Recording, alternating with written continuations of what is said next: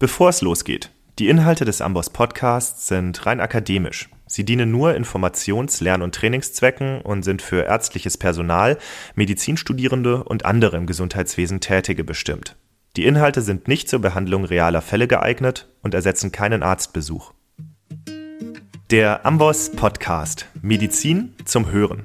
Heute mit einer Folge zum Thema Insuline. Am Mikrofon ist für euch Philipp Winghardt, Arzt aus der Amboss Redaktion. Am 14. November war Weltdiabetestag und dieses Datum ist kein Zufall. Der 14. November, das war der Geburtstag von Frederick G. Benting, ein kanadischer Arzt, der in die Geschichte eingegangen ist, weil es ihm gelungen ist, Insulin zu isolieren. Bis dahin war Diabetes eine tödliche Erkrankung. Die Stationen waren voll von spindeldürren Kindern, die ausnahmslos alle gestorben sind. 100% Mortalität und Insulin hat das vollkommen verändert. Heutzutage kann man gut mit Diabetes leben, natürlich vorausgesetzt, man hat Zugang zu Insulin und zu entsprechenden Schulungen. Das ist nicht selbstverständlich und bei weitem nicht überall auf der Erde der Fall. Aber wenn man Zugang zu Insulin hat, dann wird man relativ schnell feststellen, dass es ganz verschiedene Arten von Insulinen gibt und dass die in verschiedenen Insulintherapieschemata eingesetzt werden. Manchmal ist es gar nicht so einfach, da den Überblick zu behalten. Manche Insuline wirken schnell, manche wirken langsam. Manchmal spritzt man sie subkutan, manchmal gibt man sie über eine Spritzenpumpe. Es gibt ganz verschiedene Wirkstoff- und Markennamen und die werden dann meistens auch noch wild durcheinander verwendet. Und weil dann auch noch die Fallhöhe entsprechend groß ist, auf der einen Seite drohen Nierenversagen, Blindheit, Nervenschäden, auf der anderen Seite die potenziell tödliche Hypoglykämie, ist die Insulintherapie bei vielen wirklich nicht gerade beliebt. Das ist schade, weil man mit sehr wenigen Kniffen sehr viel für seine Patientinnen und Patienten tun kann, völlig unabhängig von der Fachrichtung. Und wie das funktioniert, das besprechen wir heute. Wer möchte, kann sich parallel dazu das Amboss-Kapitel Diabetes mellitus aufmachen und auch das Kapitel Insuline kann heute helfen, bei so einem komplexen Thema auch ein bisschen visuellen Input zu bekommen. Den auditiven Input, den liefert uns heute Frau Professor Susanne Regatan. Sie leitet das Diabeteszentrum der Uniklinik Essen und weiß natürlich aus dem Austausch mit sehr vielen Kolleginnen und Kollegen aus verschiedenen Fachdisziplinen, wo der Schuh in Sachen Insuline drückt. Außerdem treibt sie in Essen die Digitalisierung nach vorne. Sie kümmert sich da ums Diabetes-Management und wir werden heute auch noch erfahren, warum das fürs Outcome sehr wichtig sein kann. Frau Professor Rigatan, herzlich willkommen. Vielen Dank, dass Sie heute zu Gast im Amboss Podcast sind. Hallo, ich freue mich sehr. Frau Professor Regatan, Sie leiten ja das Diabeteszentrum der Uniklinik in Essen und da bekommen Sie ja jeden Tag ziemlich viele Konsile rein, nehme ich an. Was wird denn von Kolleginnen und Kollegen am häufigsten in Bezug auf Insuline gefragt? Die Kolleginnen fragen schon in der Regel an, wenn sie bemerken, dass Patientinnen mit Diabetes deutliche hyperglykäme Werte aufweisen und sie sich unsicher sind in dem weiteren Prozedere, also bezüglich der weiteren Dosisanpassung des Insulins. Also vor allem Hyperglykämien. Was sind da so Werte, bei denen man sich an sie wendet? Die sind dann schon doch relativ hoch und häufiger ist das auch so in Kombination kurz vor oder am Tag der Entlassung, was immer so eine Herausforderung stellt ist.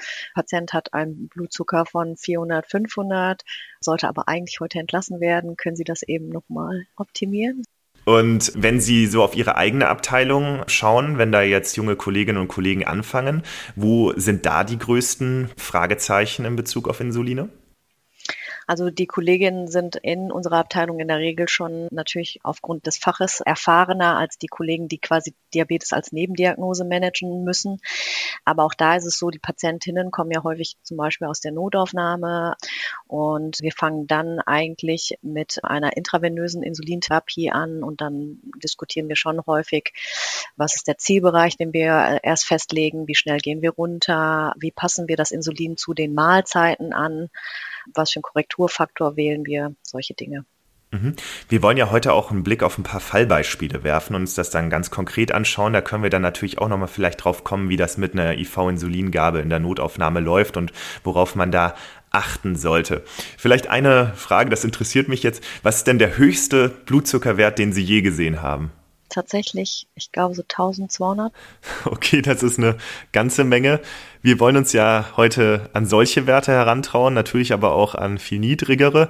Lassen Sie uns doch davor vielleicht einen kurzen Blick auf die Grundlagen werfen. Da gibt es ja Begriffe wie Insulineinheit, Kohlenhydrateinheit, dann ist der Tagesbedarf ja unterschiedlich, basal, prandial, man muss die Insulinmengen an die Tageszeit anpassen. Wenn man jetzt vielleicht keine Diabetesexpertin, kein Diabetesexperte ist, welche Stellgrößen sollte man auf jeden Fall auf dem Schirm haben? Erstmal generell, glaube ich, muss man wissen, dass vor allen Dingen, wenn man im Krankenhaus tätig ist, dass Insulin eben doch das Mittel der Wahl ist, um Glukosekontrolle zu erreichen. Wir aber gleichzeitig wissen, dass es zu den Hochalarmmedikationen im Krankenhaus gehört. Das heißt also, da ist schon klar, dass es ein Medikament ist, was zwar hocheffektiv ist, aber auch bei Fehldosierungen ein hohes Risiko aufweist, dass wir akut Komplikationen hervorrufen können, die auch kurzfristig tödlich sein können.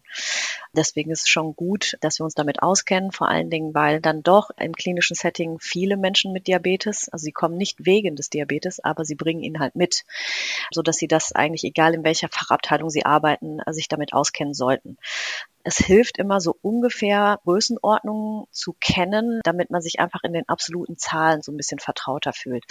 Grundsätzlich kann man immer so davon ausgehen, dass jeder von uns, und das gilt dann eben entsprechend für die Typ 1 Diabetes Menschen, also bei denen wir Insulin ersetzen müssen, weil es ihnen fehlt, dass wir ungefähr eine Dreiviertel Einheit pro Stunde benötigen an Basalbedarf, um eben Glucose aus der hepatischen Gluconeogenese abzufangen.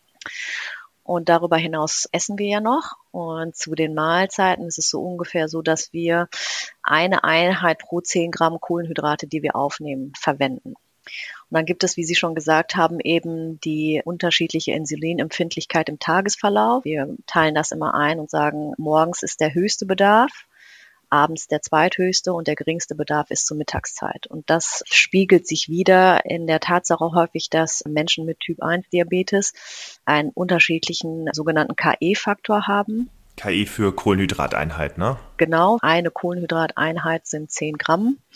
Und die Menschen mit Typ 2 Diabetes weisen eben zu den Mahlzeiten dann unterschiedliche Mengen auf. Und wir teilen das auch zum Beispiel in der Umstellung von intravenös auf subkutane Gaben dann entsprechend so ein, dass wir sagen, der Gesamtbedarf an Prandialinsulin wird aufgeteilt im Verhältnis 3 zu 1 zu 2. Okay, jetzt haben Sie Basal und Prandial angesprochen. Also Basal, das ist einfach das Insulin, das wir immer zugeben müssen, weil in der Leber ununterbrochen, solange Glykogen natürlich da ist, Glucose gebildet wird und Prandial, das ist das Insulin, das wir dann eben brauchen, wenn gegessen wird, was noch dazu kommt, ne? Genau. Was auch ganz hilfreich ist, ist, glaube ich, wenn man generell weiß, dass eine Einheit Insulin bei jemandem mit Typ 2 Diabetes ungefähr den Glukosespiegel um 30 Milligramm pro Deziliter senkt. Das ist der sogenannte Korrekturfaktor. Mhm. 30 und beim Typ 1? Eher 40. Mhm. Bei steroidinduzierten Diabetes oder Hyperglykämie eher 15. Oder bei jemandem, der sehr insulinresistent ist, auch eher 15. Ne? Mhm.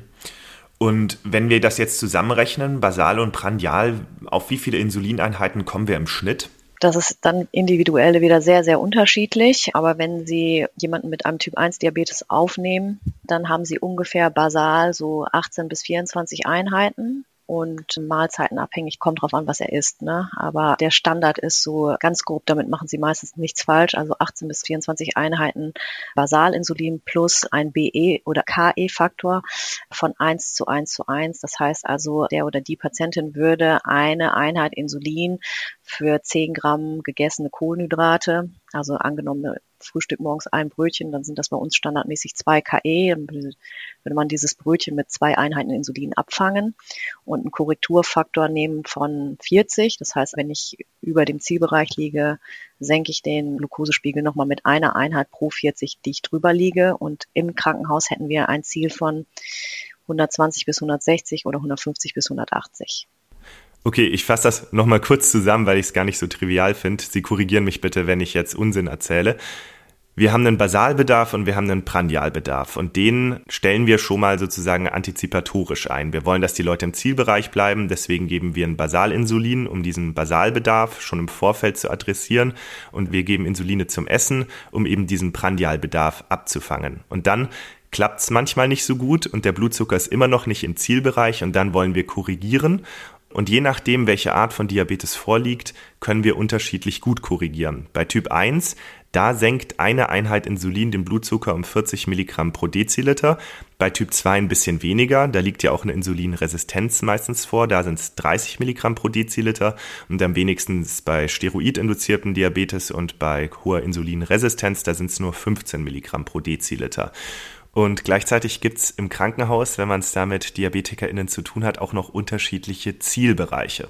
Typ 1 DiabetikerInnen, die möchte man in einen Zielbereich bekommen von 120 bis 160 Milligramm pro Deziliter und ein bisschen höher gefasst ist der für Typ 2 DiabetikerInnen, der ist 150 bis 180 Milligramm pro Deziliter. Ich finde, man kann sich das ganz gut merken. Bei dem Typ 1 Diabetiker Zielbereich 120 bis 160 passt ja ganz gut dieser Korrekturfaktor von 40 rein. Also 120 bis 160 gleich 40. Und in den von Typ 2 DiabetikerInnen 150 bis 180, da passt gut die 30 rein. Das vielleicht so als kleine Eselsbrücke. Das ist soweit so verwirrend manchmal, aber eigentlich ist es gar nicht so schwer. Man muss sich das ja nur klar machen. Könnten Sie das vielleicht einfach mal an einem Beispiel uns vielleicht erklären, sagen wir bei Typ 1? Also erfahrungsgemäß ist es so, dass eben bei den Typ 1 Diabetes Menschen, wenn sie da eine Einheit applizieren, der Glukosespiegel um 40 Milligramm pro Deziliter fällt. Also sie haben einen Blutzucker gemessen von 200, möchten aber in den Zielbereich von 120 bis 160. Dann würden sie rein theoretisch mindestens eine Einheit spritzen, weil sie dann von 200 auf 160 fallen würden. Gut, ich denke, das ist klar. Warum haben wir denn in der Klinik überhaupt andere Zielbereiche als im ambulanten Setting? Also in der Regel sind diese Zielbereiche höher als im ambulanten Setting. Und da geht es einfach darum, dass wir im Krankenhaus ja kränkere Menschen haben, die einer Stresssituation ausgesetzt sind, also allein wegen der akuten Erkrankung, die sie dahin geführt hat beispielsweise und wir eben standardmäßig viel häufiger mit Insulin hantieren und das ja potenziell eben schädlich sein kann, wenn wir übertreiben und Hypoglykämien verursachen. Das ist der Tatsache geschuldet, dass wir in einer Stresssituation sind und da Cortisol beispielsweise schon zu Hyperglykämien führt und das auch partiell quasi physiologisch ist. Auf der anderen Seite es immer noch sehr strittig ist, ob ein niedrigerer Zielbereich tatsächlich zu einem Nutzen führt und wir eben das Risiko haben, wenn wir nicht gut justieren, eben den Patienten akut gefährden. Und in dieser Gemengelage ist der Zielbereich ein bisschen höher als im ambulanten Setting. Das heißt, bei einem BZ von 160 sind Sie jetzt auf Normalstationen gar nicht so dahinter. Nicht so. Alles klar. Gibt es denn da Zahlen zu, also zur Gefahr durch iatrogene Hypoglykämien? Gibt es da Studien? Nee, also richtige Zahlen dazu gibt es nicht, wie oft jetzt das tatsächlich passiert. Was wir allerdings wissen, ist, dass eben Hypoglykämie natürlich akut, abgesehen davon, dass man sich nicht gut fühlt, dazu führen kann, dass Herzrhythmusstörungen und oder Krampfanfälle auftreten können. Was den meisten aber nicht so klar ist, auch ist so eine Stresssituation, eine Hypoglykämie zu erleben, dass in der Zeit um die Hypoglykämie herum die Menschen ein deutlich höheres Risiko aufweisen, kardiovaskuläre Ereignisse zu erleiden. Insofern sollte das sicherlich vermieden werden. Okay, also ist auf Normalstation der, der erste Gegner eigentlich die Hypoglykämie und nicht die Hyperglykämie. Genau, das sollten wir auf keinen Fall einkaufen, dieses Risiko, wenn wir irgendwann mal im Diabetesmanagement unsere Versorgung so sicher gestalten werden können, dass wir einen niedrigen Zielbereich anstreben, ohne dieses Risiko einzugehen. Dann glaube ich auch, dass wir andere Zielwerte haben werden. Aber aktuell ist es so, ja.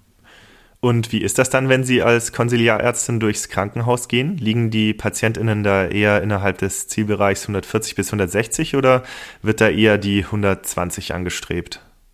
Ich glaube eher, dass es häufiger ist, dass in der Regel sogar eher über dem Zielbereich die Menschen liegen, weil einfach Hyperglykämie tut nicht weh. Also da fehlt Awareness, aber auf jeder Ebene. Der Patient ist gerade mit was anderem beschäftigt. Für die Pflege ist Glukosemonitoring super anstrengend. Die Kollegen, die nicht aus diesem Bereich kommen, sind auf andere Sachen spezialisiert und gucken auf andere Dinge und fühlen sich vielleicht auch nicht so sicher in diesem Diabetesmanagement, ne, sodass da häufiger eher Glukosewerte über dem Zielbereich toleriert werden. Oder man sieht den Diabetes erst gar nicht. Ja, weil man nicht monitort, dann sieht man auch kein Problem. Und sind dafür auch Daten bekannt? Also jetzt haben Sie gesagt, die Hypoglykämie kann zu massiven kardiovaskulären Ereignissen führen. Wie ist es bei der Hyperglykämie? Nehmen wir jetzt mal an, zum Beispiel bei einer operierten Person. Wie wirkt sich das auf die Gesundung aus? Also es ist schon so, dass es sehr gute Daten dafür gibt, dass die Diagnose Diabetes mit einem höheren Risiko assoziiert ist, dass wir im Krankenhaus einen ungünstigeren Verlauf haben. Also die Patienten mit Diabetes im Vergleich ohne müssen im Durchschnitt zwei Tage länger im Krankenhaus bleiben. Sie haben für einige krankenhausspezifische Komplikationen ein doppelt so hohes Risiko, beispielsweise nosokomiale Infektionen, gerade im postoperativen Bereich, also Wundinfektionen zum Beispiel, aber auch höheres Risiko für akutes Nierenversagen, kardiovaskuläre Ereignisse, Notwendigkeit von Intensivstationen. Das ist schon mit dem Diabetesstatus verbunden. Und man sieht auch, dass es nicht nur der Diabetes sein muss an und für sich, sondern dass auch lediglich Hyperglykämie, wenn man jetzt noch gar nicht so sicher ist, ob das Diabetes ist oder nicht, eben mit einem ungünstigen Verlauf bis hin höherem Risiko für Mortalität im Krankenhaus assoziiert ist. Also es ist schon ein sehr wichtiges Thema, das unbedingt eigentlich systematisch adressiert gehört. Gleichzeitig wissen wir aber, dass wir, weil wir nicht systematisch screenen, wir schätzen ja, wir haben so eine Prävalenz von Diabetes im Krankenhaus mindestens einer von vier. Manche Zahlen sagen sogar vier von zehn. Und wir sehen aber nur einen Bruchteil dieser Menschen. Also wir erkennen vielleicht drei von vier nicht. Und in den wenigsten Fällen, also gerade in zehn Prozent derjenigen, die man erkennt, wird der Diabetes auch durch entsprechend spezialisiertes Team betreut. Woran liegt das denn, dass wir Diabetes so selten erkennen? Also es hat zum Teil natürlich was damit zu tun, dass es nicht mehr sehr viele Diabetologen oder Ausbildungsstätten für Diabetologen gibt und das Thema schon allein im Studium etwas untergeht oder vernachlässigt ist, sodass das in den Köpfen der Ärzte quasi nicht sehr weit oben platziert ist. Es hat, glaube ich, ein bisschen was damit zu tun, dass wir tatsächlich systematisch nicht gucken und dass es einfach nicht wehtut. Ne? Also Hyperglykämie wer meldet sich schon? Also der Patient wird sich nicht beschweren und für alle ist es erst immer unmittelbar möglicherweise mit mehr Aufwand verbunden. Also es ist schwer zu sagen. Also wenn sie zum Beispiel in die Notaufnahme kommt, irgendwie so eine ältere Frau, der geht total schlecht, weil sie irgendwie eine Lungenentzündung hat und quasi septisch ist und die Angehörigen machen sich Sorgen, weil sie quasi nur noch zu Hause im Bett gelegen hat und ringen sie, dann kümmern sie sich vorwiegend erst um die Sepsis und stabilisieren sie. Und dann sehen sie vielleicht in der BGA, dass der Zucker 400 ist, aber der wird gar nicht so sehr wahrgenommen, weil alle anderen Sachen Prioritäten haben. Und dass der Diabetes dann aber eben den Verlauf dieser Lungenentzündung ungünstig beeinflusst, das wird häufig nicht so direkt gesehen. Also die Verbindung ist nicht unmittelbar offensichtlich. Aber nur, dass ich es richtig verstehe. Also wir sprechen jetzt von Leuten, bei denen der Diabetes noch nicht bekannt ist. Sowohl als auch. Viele wissen ja, dass sie einen Diabetes haben, aber ob das Krankenhaus das erkennt, ja oder nein, oder wahrnimmt und deswegen auch dementsprechend reagiert, ist so eine Sache. Also frage ich danach, leite ich dann die entsprechenden Maßnahmen dann ein, weil ich diese Diagnose kenne. Und dann muss man natürlich auch sagen, dass oft gesagt wird, es hat in einigen Dimensionen einfach keine Relevanz fürs Krankenhausmanagement oder das Bewusstsein, dass es relevant ist in unterschiedlichen Dimensionen, ist noch optimierungsbedürftig. Das sind ja ganz erstaunliche Zahlen. Bevor wir uns jetzt einzelne Insuline anschauen, jetzt sind wir ja schon eigentlich mittendrin in der Versorgung. Wo sehen Sie denn die größten Probleme in der Versorgung? Also ich glaube tatsächlich, dass in der stationären Versorgung das so ist, dass es multidimensionale Probleme gibt. Also die, wenn die Patienten zu uns kommen mit ja hauptsächlich Nebendiagnose Diabetes, ist es so, dass wir am Anfang erst gar nicht systematisch gucken, ob diese Diagnose vorliegt, ja oder nein. Wir kriegen auch wenig Informationen von draußen. Also die Überleitung ambulant zu stationär ist hinsichtlich Diabetesmanagement auch nicht strukturiert geregelt. Und sie haben im Krankenhaus das Problem, dass Diabetes sehr schwer alleine schon zu dokumentieren ist. Also sie können zum Beispiel in der Medikationssoftware Insulin nicht gut anordnen. Und es läuft viel über Papier und mündliche Übergabe. Und Sie können sich vorstellen, der Patient kommt auf die Station, soll eigentlich operiert werden, dann haben Sie ja das perioperative Setting, also Prämedikation intra, innerhalb der OP im OP-Saal, dann wieder Prämedikation oder Postmedikationsbereich, dann vielleicht Intensivstation, dann wieder periphere Station und dann irgendwann Überleitung vom Krankenhaus ins ambulante Management. Das ist immer stille Post und dann geht viel Information verloren oder Information ändert sich und dann geben Sie am Ende, wenn der Patient entlassen wird zum Beispiel, das ist die Überleitung zum ambulanten Setting, auch häufig Arztbriefe mit, in denen die Diagnose Diabetes nicht drinsteht oder die Medikation nicht. Der Hausarzt und danach der Diabetologe kriegt ja auch nicht immer die Information, dass der Mensch überhaupt im Krankenhaus war und er weiß auch nicht, was wir da gemacht haben. Gibt es denn Länder, die das besser machen? Also wir versuchen das quasi tatsächlich alle jetzt schon zu ändern und unser Bestreben zum Beispiel ist innerhalb des Krankenhauses, wir haben ein Screening eingeführt, wir ähm, monitoren anders, also nicht mehr Wir erproben gerade statt kapillärer Glukoseüberwachung eben kontinuierliche Glukosesensoren einzusetzen. Wir haben Echtzeitdatenteilungen. Wir dokumentieren alles elektronisch, damit es nicht verloren geht und arbeiten daran, halt auch so Transitionsdokumente zu erstellen, um eben einfach den Informationsverlust zu minimieren. Das sind so Sachen, die in unterschiedlichsten Ländern und aber auch hier in Deutschland passieren. Und wir arbeiten ja jetzt gerade an der elektronischen Patientenakte, an dem digitalen DMP Diabetes. Und das ist, glaube ich, eine Chance, wenn Krankenhaus mitgedacht wird dort, dass wir die Kommunikation untereinander deutlich verbessern.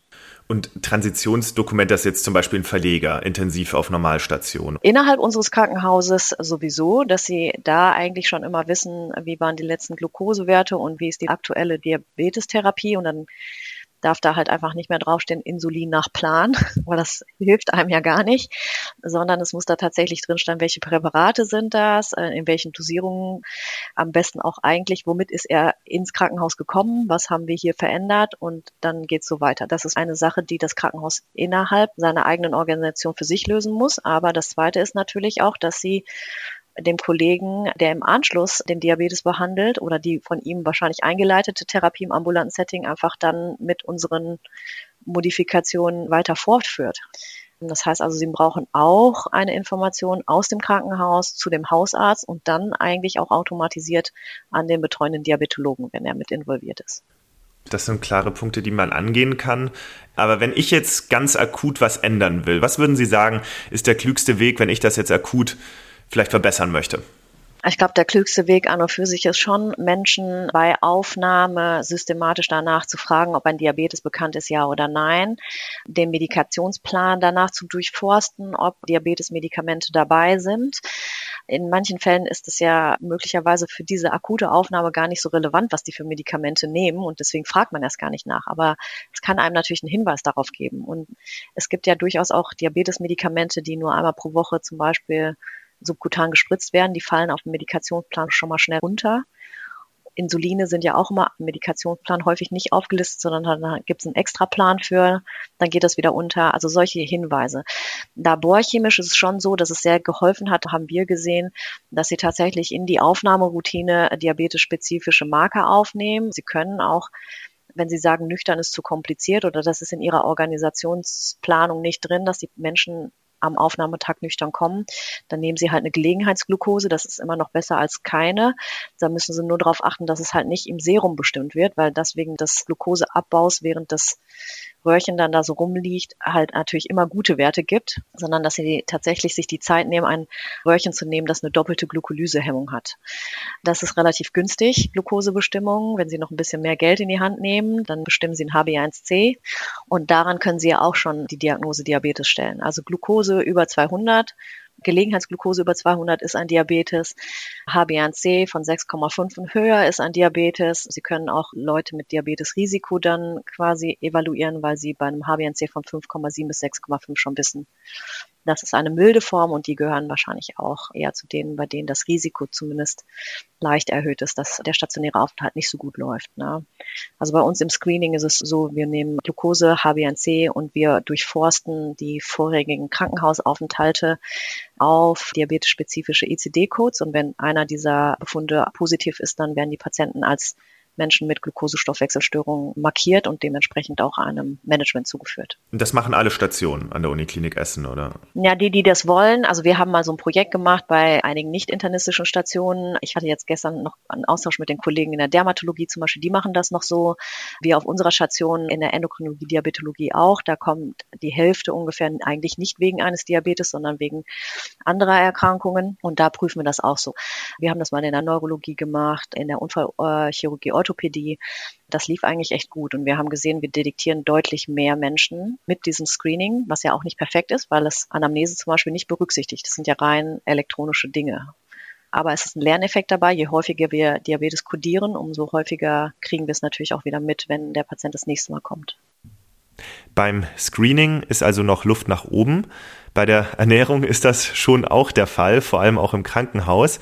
Wer sich da nochmal informieren möchte, wie man das Essen im eigenen Krankenhaus verbessern kann, ist herzlich eingeladen, unseren Podcast zur Krankenhausernährung anzuhören. Wir hatten da mal Dr. Christine Hünninghaus zu Gast, die ist ja wie Sie von der Uniklinik Essen und außerdem auch Niklas Oppenrieder, der ist äh, von der Physicians Association for Nutrition, kurz PAN, und die starten gerade ein Projekt, das heißt Green Food Experience. Darauf möchte ich gerne einmal hinweisen.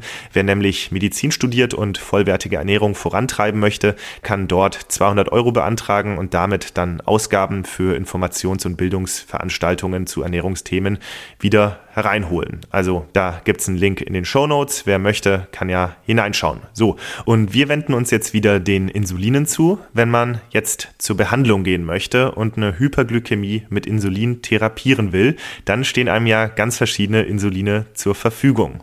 Wir haben es im Intro ja gehört, die haben alle auch noch unterschiedliche Markennamen. Können Sie uns da vielleicht einen Rundumschlag geben? Also generell ist es so, dass Sie eigentlich grob unterscheiden sollten zwischen kurzwirksamen Insulinen und langwirksamen Insulinen. Die langwirksamen Insuline wirken so 12 bis 36 Stunden und die kurzwirksamen ebenso zwei bis vier. Dementsprechend würden Sie dann auch die kurzwirksamen Insuline eben für die Mahlzeiten einsetzen, also morgens, mittags, abends und zur Korrektur. Und die langwirksamen Insuline geben Sie für den Basalbedarf und applizieren das ein bis zweimal pro Tag. Es ist tatsächlich so, dass es am einfachsten eigentlich ist, wenn Sie sich den Wirkstoff merken. Aber Sie haben natürlich recht, es gibt sehr viele Präparate und deswegen ist es von Krankenhaus zu Krankenhaus immer sehr schwierig, jetzt irgendwie immer sich alle zu merken, beziehungsweise welches von diesen Präparaten ist in meinem Krankenhaus jetzt immer verfügbar. Tendenziell ist es vielleicht am einfachsten, wenn man sich in seinem eigenen Haus mal anguckt, was die gängigsten sind und merkt sich eben für Basalinsulin 1 und für Prandialinsulin Korrektur ein anderes. Also man sollte mindestens zwei Insuline im Kopf haben. So lässt sich ja dann zumindest ein vorläufiges Therapieschema festlegen. Ich glaube, die meisten zumindest kommen damit klar, wenn sie anordnen, irgendwie der Zielzucker soll 150 bis 180 sein. Bitte korrigiert zumindest für die erste Zeit nach einer 30er Regel mit dem und dem kurzwirksamen Insulin. Das ist so der Standardstart, bis man in den ersten ein, zwei, drei Tagen, bis man dann weiß, ah, das und das ist der regelmäßige Insulinbedarf. Und dann setze ich das in eine systematische Therapie um. Dann wollen wir uns jetzt einige Fallbeispiele anschauen, ähm, wo es schwierig werden kann mit den verschiedenen Insulinarten. Natürlich könnt ihr die Insulinarten, die es gibt, auch nochmal im Amboss-Kapitel Insuline nachlesen. Dort gibt es auch eine sehr schöne Grafik, wo man die verschiedenen äh, Wirkdauern schön ansehen kann. Ich finde das ganz gut, wenn das auch nochmal visuell dargestellt ist. Da gibt es einen Shortlink, go.amboss.com slash Insuline, den setzen wir aber auch in die Show Notes. Jetzt haben Sie eingangs angesprochen, dass in der Notaufnahme häufig Leute mit sehr hohen Blut Blutzucker vorstellig werden und dass dann zum Teil auch IV-Insulin gegeben wird. Könnten wir vielleicht so einen Fall rekonstruieren? Also es gibt so zwei typische Szenarien. Das sind einmal die älteren Menschen mit Typ 2 Diabetes, die wegen zum Beispiel einem schweren Infekt in die Notaufnahme kommen zum Beispiel Lungenentzündung, Grippe, Covid und in dem Rahmen eben eine deutliche Hyperglykämie auffällt. Und da kann man sich so ungefähr merken, ein Blutzucker von 600 bezeichnen wir als Hyperglykäm hyperosmolaren Status. Das ist ein Notfall, bei dem wir sehr gerne erst intravenös Insulin geben, weil wir das so schön steuern können. Und die zweite klassische Konstellation sind die jungen Typ 1 Diabetes Patientinnen, die am Wochenende mit ihren Freunden unterwegs sind und aufgrund dieser Partysituation dann mit dem Zuckerstoffwechsel entgleisen, inklusive einer diabetischen Ketoazidose und dann meistens eher so montags morgens, weil es nicht mehr anders geht, vorstellig werden. Okay, dann nehmen wir mal an, wir haben eine 77-jährige Patientin mit einem Hustenauswurf. Erster Verdacht ist äh, vielleicht eine Infektion, könnte eine Lungenentzündung sein. Und wir machen jetzt eine BGA und uns fällt ein Blutzucker von 620 auf. Und jetzt sind wir äh, Internist, sagen wir mal, in der Notaufnahme oder Internistin und keine Diabetes-Spezialistin. Was würden Sie jetzt machen? Also abgesehen davon, dass sie sich natürlich vorbildlich um die Pneumonie kümmern, würden sie aus Diabetesversorgungssicht auch sagen, dass die Patientin unbedingt einem vernünftigen Monitoring zugeführt werden muss. Das bedeutet auch, dass sie bilanziert werden sollte. Also sie müssen dokumentieren, wie viel Flüssigkeit reinkommt, wie viel sie an Diurese aufweist. Denken Sie daran, dass Hyperglykämie osmotisch wirksam ist. Das heißt also, die Glucose zieht viel Flüssigkeit auch in den Urin hinein und die Patienten sind in der Regel sehr exekiert. Im Rahmen des Infektes haben sie eh einen Flüssigkeitsbedarf. Das heißt also, sie würden dann sehr großzügig Flüssigkeit substituieren. Muss man natürlich individuell vorsichtig sein, je nachdem, ob Herzinsuffizienz vorliegt.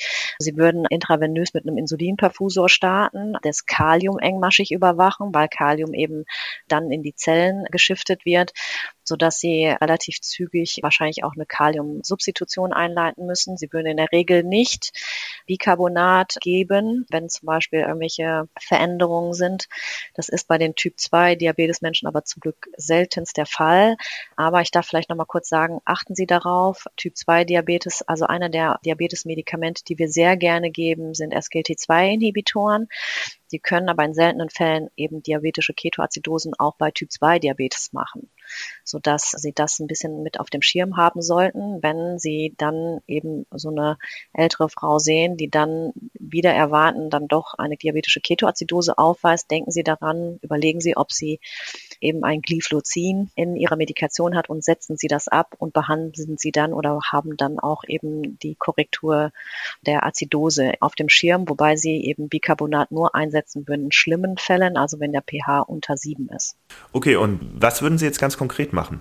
Sie schätzen ungefähr, dass sie 100 bis 200 Milliliter Flüssigkeit pro Kilogramm Körpergewicht verloren hat und würden ihr in der ersten Stunde 500 bis 1000 Milliliter, wir nehmen Nazel eigentlich, so sagen die Leitlinien das. Ich weiß, dass das in der Notfallversorgung auf der Intensivstation immer voll Elektrolytlösungen sind, aber damit machen sie auch nichts falsch. Ja, es steht in den Leitlinien nur immer 0,9 Prozent Nazel drin und sie geben dann in Stunde zwei bis vier wieder 500 bis 1000 Milliliter und würden dann im weiteren Verlauf reduzieren. Aber es kann schon mal sein, dass die Patientinnen bis zu 10 Liter Flüssigkeitsbedarf haben, was sie substituieren müssen. Das heißt, sie sind dann bei 250 bis 500 Milliliter pro Stunde im Verlauf dabei. Einfach immer dran denken, das ist sehr viel Flüssigkeit verloren gegangen.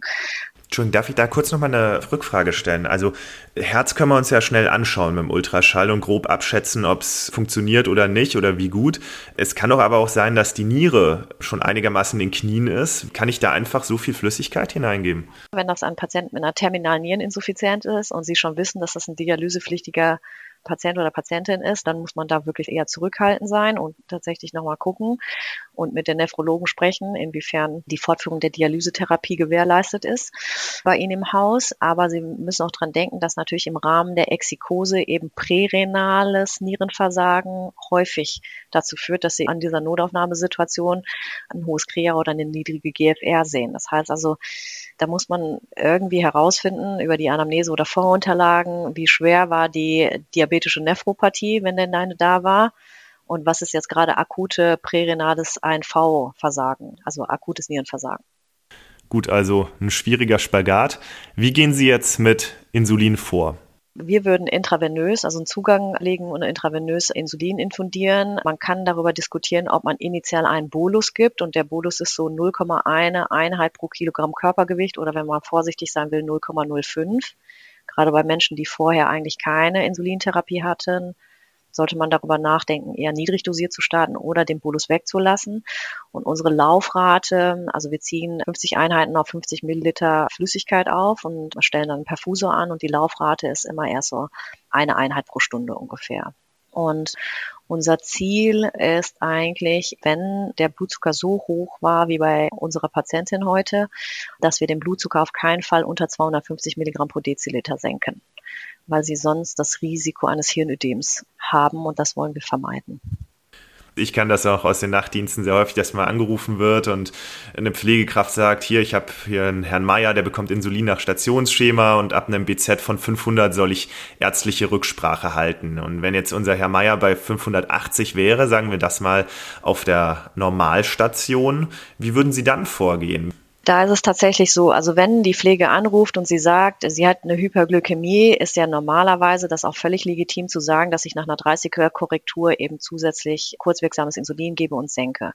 Wenn ich aber schon so nah an diesem HAS-Status quasi bin, dann ist es tatsächlich eher ratsam, den Patienten einem Insulinperfusor zuzuführen. Und wenn ich das auf meiner Station nicht kann, dann sollte er halt in die entsprechende Station verlegt werden. Also bei uns ist dann unsere Endokrinologie und in anderen Krankenhaussettings möglicherweise dann die EMC oder die Intensivstation. Pardon, Sie haben auch gerade eine Abkürzung genannt, HHS. Genau, hyperosmolarer hyperglykämer Status. Das ist diese Notfallsituation Blutzucker ab 600 das, glaube ich, gehört nicht mehr auf eine periphere, nicht internistische Station. Das ist zu komplex und meistens sind die Kollegen und die Pflege da vor Ort dafür nicht ausgerüstet. So unfallchirurgische Stationen sind ja auch schon mal so 40 Menschen auf einer Station in der Nacht eine Pflegekraft oder so.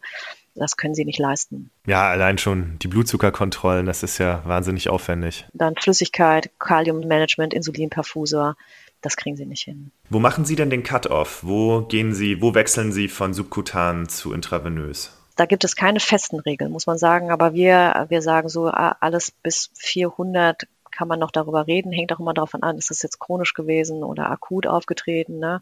Aber so bis 400 und darüber denken wir eigentlich schon darüber nach, dass die lieber eigentlich mit einem Perfusor gesteuert runtergehen. Aber 600 ist die ganz klare Grenze, da sollte es nicht mehr subkutan laufen. Okay, dann würden wir jetzt bei unserem Herrn Meier mit einem BZ von 580, aber auch bei der Pneumonie-Patientin mit dem 620er BZ eine Spritzenpumpe Insulin laufen lassen und schauen, dass sie nicht unter 250 Milligramm pro Deziliter fallen. Innerhalb des Tages und wenn sie so pro Stunde 50 Punkte, dann ist das, glaube ich, eine ganz gute Richtlinie. Gut, wenn wir uns jetzt vielleicht mal Problemen im niedergelassenen Sektor widmen, da ist es ja oft schwierig zu entscheiden, ob etwas noch ambulant geregelt werden kann oder ob man dann doch lieber in die Klinik einweist.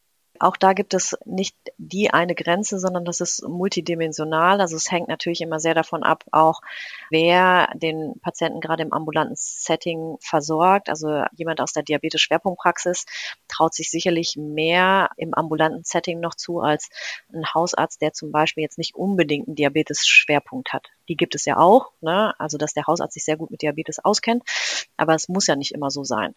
Und dann hängt es natürlich davon ab, wie ist der Patient drumherum, um den Zucker herum zurecht. Also wie schwer ist gerade die zum Beispiel die Erkrankung, die dazu führt, dass der Blutzucker ansteigt und ist jetzt gerade Wochenende oder nicht und so weiter, ne? Oder kurz vor Urlaubszeit sind so viele Faktoren. Generell kann man schon sagen, dass langfristiger HbA1c-Wert über 10 Prozent schon so eine deutliche chronische Dekompensation anzeigt, dass es sich sicherlich auch mal lohnt, darüber nachzudenken, jemanden wegen des Diabetes stationär einzubestellen um das einmal wieder gerade zu ziehen. Die eben diese ausgeprägten Hyperglykämien von 400, 600 sind so Situationen, wo man sagt, gerade wenn es so akut dekompensiert ist, fangen wir das lieber unter stationären Bedingungen ein und dann kannst du auch schnell wieder nach Hause gehen und dann fahren wir den Rest der Therapie oder der Therapieoptimierung im ambulanten Setting beim betreuenden Kollegen fort. Es gibt Situationen eben Ketoazidose, es ist so eine Situation, wo man denkt, das sollte tatsächlich irgendwie auch unter stationären Bedingungen auch überwacht werden. Genau. Hm. Können Sie da vielleicht noch mal kurz auf die Klinik eingehen, äh, dass wir das auch noch mal parat haben, wie wir jetzt die Ketoazidose, wenn, wenn sie vor uns sitzt, gut erkennen können? Also bei Ketoazidose ist es so, dass es typischerweise ja eigentlich die Typ 1 Diabetes-Patientinnen mit einem Insulinmangeldiabetes sind. Da geht man davon aus, dass das Ketoazidose-Risiko ja steigt, wenn der Blutzucker so ungefähr 250 und höher ist. Ab da beginnt Ketoazidose-Risiko. Sie merken das klinisch schon eher erstmal an unspezifischen Symptomen, also reduzierter Allgemeinzustand, beginnt mit Übelkeit, aber auch dann Erbrechen wegen der Ansaugung des Blutes. Es kann aber auch Bauchschmerzen sein, so diffuse. Und in der Regel sollten eigentlich die Patientinnen mit Typ 1 Diabetes, wenn es jetzt nicht gerade eine Neumanifestation ist, Monitoringgeräte haben, die Ketone messen können. Also das sollte auch vorzugsweise im Blut stattfinden und nicht mehr unbedingt semi-quantitativ im Urin. Dafür gibt es jetzt wirklich einfache Geräte, die das nachweisen können. Auch Point-of-Care-Geräte beim Hausarzt vielleicht schon, die Ketone messen können. Und darüber hinaus muss man halt eben die neuen Patientinnen eben mit dem SGLT2-Inhibitor im Auge behalten, ob die nicht auch eine Ketoazidose aufweisen oder entwickeln können, weil irgendeine Stresssituation ist.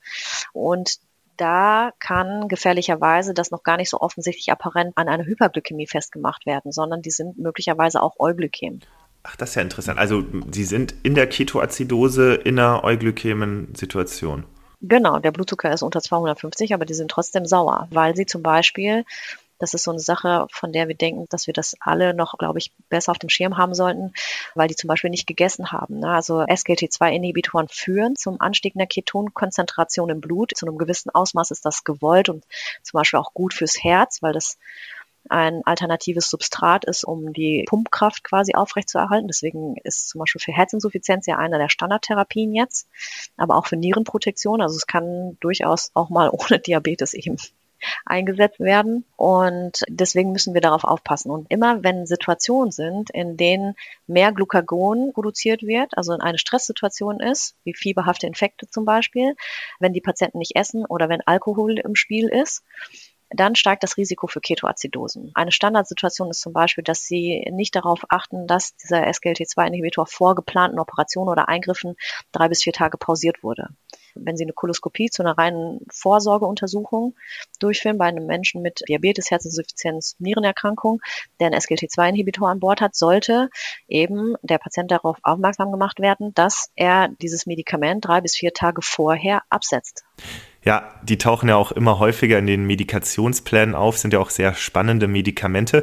Wir hatten da schon einige Studientelegramme zu, zum Beispiel zu SGLT2-Inhibitoren bei akut dekompensierter Herzinsuffizienz und zum Beispiel auch, welche Auswirkungen die auf den Eisenstoffwechsel haben. Die Links zu den Studientelegrammen und auch ein Link zur Anmeldung am Studientelegramm setze ich euch in die Show Notes. Da kann man sich kostenlos anmelden beim Studientelegramm und dann kriegt man da einfach immer Studienzusammenfassungen zugemailt. Immer samstags kriegt man die, ist sehr praktisch und man kann immer mitreden in der Kaffeeküche. Zum Beispiel, wenn es auch mal wieder um die schönen Effekte von SGLT2-Inhibitoren geht. Ja, die sind wirklich schön. Das sind tolle Medikamente. Wir müssen nur einfach lernen, damit umzugehen. Na? Und wir können ja auch ganz viel an Notfallsituationen vermeiden, wenn wir einfach nur mehr dran denken. Es ist halt einfach auch schwierig aus Arztperspektive, aber wenn man mal so seine eigenen Patienten durch den Kopf gehen lässt, ne, von wem weiß ich, ob der zwischendurch nicht irgendwelche Diäten macht, in denen er zwischendurch mal nichts isst. Ja, auf jeden Fall. Diäten werden viel gemacht. Da ist Aufklärung auf jeden Fall wichtig. Vielleicht noch eine kurze Frage zur Ketoazidose. Das absolute Schlagwort dazu ist ja der Acetonatem, also der so riecht wie Nagellackentferner. Wie oft begegnet einem das denn klinisch? Das mit dem Atem ist natürlich irgendwie so eine subjektive Wahrnehmung, die jetzt nicht alle von uns auch immer können müssen, aber Sie sehen schon, also Übelkeit, Erbrechen ist so ein, so ein klassischer Hinweis natürlich dafür, dass der Körper versucht, das irgendwie zu kompensieren, aber auch eben diese Kussmaulatmung, die sieht man schon häufig sehr tiefe Atemzüge bei normaler Atemfrequenz. Das ist ja meines Wissens pathognomonisch ne, für die Ketoazidose. Ja. Gut, wenn wir uns jetzt mal vor Augen halten, dass das Insulin erst etwa 100 Jahre alt ist als Medikament und bis dahin Typ 1 Diabetikerinnen, Kinder, wir haben es ja im Intro gehört, in 100 Prozent der Fälle gestorben sind, dann sehen wir ja, dass sich da wirklich wahnsinnig viel getan hat in relativ kurzer Zeit. Mittlerweile kann man bei adäquater Einstellung sehr gut und lange leben. Wo geht die Reise hin? Wie behandeln wir künftig Diabetes? Es hat sich super viel getan und ähm, neben den schönen neuen Medikamenten, die wir jetzt gerade alle in einer raschen Entwicklung sehen, der GLP-1 oder Incretin-Analoga und der SGLT2-Inhibitoren, ist es so, dass der Bereich Digitalisierung halt sehr viel Spaß macht und eins von den spannenden Themen des Diabetesmanagements sind. Glucose-Monitoring können wir jetzt statt kapillär eben schon kontinuierlich machen. Ähm, es werden neue Sensoren kommen, die zusätzlich zu Glucose auch andere Metabolite wie zum Beispiel Ketone erfassen können. Die Insuline selber haben sich in den letzten Jahren immer stetig weiterentwickelt. Also wir haben ja die sogenannten Insulinanaloga, die im Kurz- oder Prandialbereich immer kürzer wirksam sind, schnell rein, schnell raus, sodass sie die besser steuern können.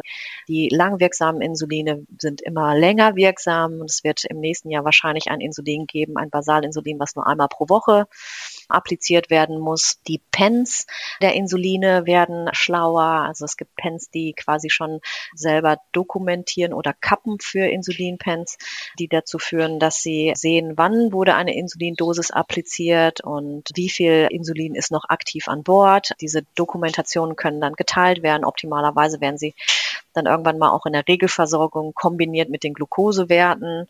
Dann wird es sicherlich da auch Software geben, die einem vorschlägt, wie viel Insulin man dann applizieren muss, sodass das alles einfacher wird. Und es gibt natürlich jetzt schon Insulinpumpen, die zusammen mit diesem kontinuierlichen Glukosemonitoring-System und dazwischen geschaltet einem Algorithmus quasi vollständig Insulinsubstitutionen übernehmen können. Das heißt eigentlich fast ein externes Pankreas, das da installiert ist. Genau, ein geschlossener Kreislauf, ne? Ja. Das, also Algorithmus, das heißt, das ist dann eine KI, die das über, ja. Genau. Okay, spannend. Mhm. Also das ist, das ist natürlich ein ganz interessanter Punkt. Und insgesamt haben wir natürlich sehr viele spannende Punkte heute gehört. Hier nochmal die Take-Home-Messages des heutigen Podcasts. Im klinischen Setting begegnen uns viele Menschen mit Diabetes. Bis zu vier von zehn PatientInnen im Krankenhaus leiden daran. Wir erkennen den Diabetes oder die Hyperglykämien allerdings nicht sehr häufig. In circa 75 Prozent der Fälle erkennen wir ihn nicht. Das liegt unter anderem an mangelndem Screening und an Problemen in den Übergaben, denn Diabetes ist schwer zu dokumentieren und Informationen gehen schnell verloren. Insulin ist im Krankenhaus das Mittel der Wahl, um auffällige Glukosespiegel zu kontrollieren. Insulin gehört aber gleichzeitig zu den Hochalarmmedikationen und kann zu schweren und auch tödlichen Komplikationen führen. Das sollten wir uns immer vor Augen halten, wenn wir mit Insulin therapieren. Grundsätzlich gilt bei allen Arten von Diabetes, dass die Einstellung anhand des Einzelfalls getroffen werden muss. So, es gibt aber Leitfäden, an denen man sich orientieren kann. Zum Beispiel der Basalbedarf, der ergibt sich aus der Glucose, die in der hepatischen Gluconeogenese gebildet wird. Und um diesen Basalbedarf an Insulin zu decken, rechnen wir mit 0,75 Einheiten Basalinsulin pro Stunde. Auf einen Tag, also 24 Stunden gerechnet, sind das dann ungefähr zwischen 18 und 24 Einheiten. Zucker kommt aber nicht nur aus der Leber, sondern auch aus dem zugeführten Essen und das wird durch den sogenannten Prandialbedarf abgefangen. Dafür braucht man grob eine Einheit Insulin pro 10 Gramm Kohlenhydrate. 10 Gramm Kohlenhydrate entspricht einer Kohlenhydrateinheit. Was dabei wichtig ist, im Tagesverlauf verändert sich die Insulinempfindlichkeit.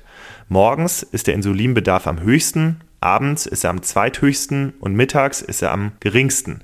Frau Professor Regatan nannte hier das Verhältnis 3 zu 1 zu 2. Natürlich müssen die Insulingaben aber auch hier immer auf den Einzelfall abgestimmt sein. Bei unterschiedlichen Arten von Diabetes schlägt Insulin unterschiedlich gut an. Das spiegelt sich im sogenannten Korrekturfaktor wider. Bei Typ 1 Diabetes senkt eine Insulineinheit den Blutzucker um ungefähr 40 Milligramm pro Deziliter, bei Typ 2 um 30 und bei hoher Insulinresistenz oder steroidinduzierten Diabetes ungefähr um 15 Milligramm pro Deziliter. Je nachdem, welche Art von Diabetes vorliegt, rechnen wir also mit unterschiedlichen Senkungen pro Einheit Insulin und davon hängt dann auch der Zielbereich ab, in den wir kommen wollen. Die Zielbereiche sind im Krankenhaus höher als im ambulanten Setting, weil dort sehr kranke Menschen in Stresssituationen sind und Hypoglykämien vermieden werden sollen. Was das Blutzuckermonitoring und die Einstellung von Hyperglykämien angeht, lohnt es sich auf jeden Fall aufmerksam zu sein, denn die Diagnose Diabetes geht mit einem ungünstigen Krankheitsverlauf einher. Im Schnitt bleiben DiabetikerInnen zwei Tage länger im Krankenhaus als Menschen ohne Diabetes. Zur Therapie.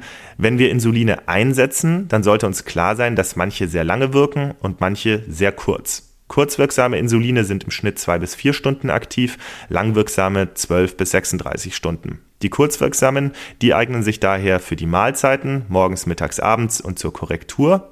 Und langwirksame Insuline, die decken den Basalbedarf und werden in der Regel dann ein bis zweimal am Tag gegeben. Es gibt viele verschiedene Präparate und weil das so ist, ist es sinnvoll, sich zumindest mit den gängigsten Insulinen im eigenen Haus auseinanderzusetzen. In den Notaufnahmen gibt es völlig verschiedene Notfälle, aber typisch sind zum Beispiel junge Typ-1-PatientInnen, die am Wochenende feiern waren und dann mit ihrem Blutzucker entgleisen und montags dann mehr schlecht als recht mit Ketoazidose vorstellig werden. Auch typisch in der Notaufnahme sind Typ-2-DiabetikerInnen mit HHS, also Hyperglykämen, hyperosmolaren Status. So ein Status kann bei Blutzuckerwerten über 600 Milligramm pro Deziliter auftreten und dort ist dann eine intravenöse Insulingabe angezeigt. Hier sollte der Blutzucker keinesfalls zu schnell gesenkt werden und auch nicht unter 250 Milligramm pro Deziliter, sonst droht ein Hirnödem. Im ambulanten Setting, da gibt es keinen klaren Cut-off für eine Krankenhauseinweisung. Generell kann man bei einem HbA1c über 10 eine stationäre Diabeteseinstellung in Erwägung ziehen. Natürlich hängt das aber auch vom Schwerpunkt der eigenen Praxis ab. Eine Ketoazidose sollte auf jeden Fall stationär behandelt werden. Auch bei älteren PatientInnen kommt es zu Ketoazidosen und zwar unter anderem wegen SGLT2-Inhibitoren in der Medikation. Kave auch bei Blutzuckerwerten unter 250 Milligramm pro Deziliter. Das kann zum Beispiel der Fall sein, wenn es neben der SGLT2-Inhibition zu Hungerperioden kommt, zu Alkoholkonsum oder zu Stress. Und Stress, das liegt auch vor, wenn geplante Eingriffe durchgeführt werden. Deswegen SGLT2-Inhibitoren drei bis vier Tage vorher pausieren. So, und dann können wir noch einen Blick drauf werfen, was wir konkret besser machen können. Beim Diabetesmanagement ist noch Luft nach oben, unter anderem in den Bereichen Digitalisierung, Kommunikation und Dokumentation. Und wer außerdem Screenings durchführt, zum Beispiel jeden Patienten, jede Patientin nach Diabetes befragt, auf Diabetesmedikamente achtet und oft mal den nüchtern oder spontan Blutzucker misst oder zum Beispiel den HbA1c überprüft, der oder die erkennt dann einfach mehr DiabetikerInnen und kann entsprechend besser behandeln. Künftig werden wir neben dem kontinuierlichen Glukosemonitoring auch noch weitere Metabolite überprüfen können, wie zum Beispiel Ketone. Kontinuierliches Glukosemonitoring zusammen mit Insulinpumpen und zwischengeschalteten künstlichen Intelligenzen werden dann zukünftig so als eine Art externes Pankreas operieren und autonom den Blutzucker von Betroffenen messen und anpassen. Im Moment klingt das noch wie Zukunftsmusik, so schnell wie das aber geht, sehen wir das vielleicht schon bald in der Praxis. Frau Professor Rigatan, gibt es denn noch etwas, das Sie unseren Hörerinnen und Hörern mit auf den Weg geben wollen? Ich freue mich sehr, dass dieses Thema adressiert wird bei Ihnen, weil es einfach viele Menschen mit Diabetes gibt und das Thema Diabetes in der medizinischen Versorgung sicherlich noch mehr Aufmerksamkeit erlangen darf.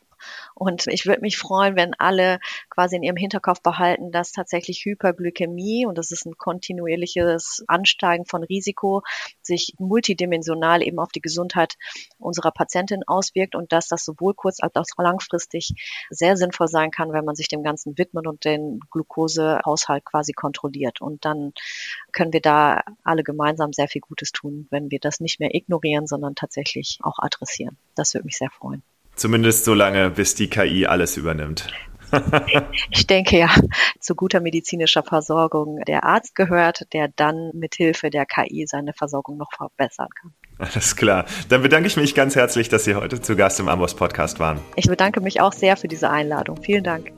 Und euch zu Hause, wie immer, vielen Dank fürs Zuhören. Alle Infos zum Amboss Podcast und der Amboss Wissensplattform gibt's unter go.amboss.com slash podcast. Macht's gut, bis zum nächsten Mal.